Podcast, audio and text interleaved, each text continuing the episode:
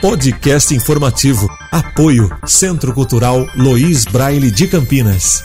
Começa nesta segunda-feira, dia 23 de março, a campanha nacional de vacinação contra a influenza 2020, a vacina contra a gripe comum. Em Campinas, seguindo orientação federal, a estratégia foi antecipada neste ano para ajudar a diferenciar os casos de gripe pela influenza do novo coronavírus, para a qual ainda não existe vacina. Se a população estiver imunizada contra o vírus da gripe, será mais fácil suspeitar e buscar diagnóstico do novo coronavírus. A campanha contra a gripe vai até o dia 22 de maio. A primeira etapa de vacinação acontecerá entre 23 de março e 15 de abril e abrangerá as pessoas com mais de 60 anos de idade e os profissionais de saúde, incluindo os cuidadores de idosos e funcionários de instituições de longa permanência de idosos. A vacina estará disponível em todos os centros de saúde de Campinas. A estratégia inclui um dia D de mobilização nacional, que será dia 9 de maio, um sábado. A diretora do Departamento de Vigilância em Saúde de Campinas, Andréa Von Zuben,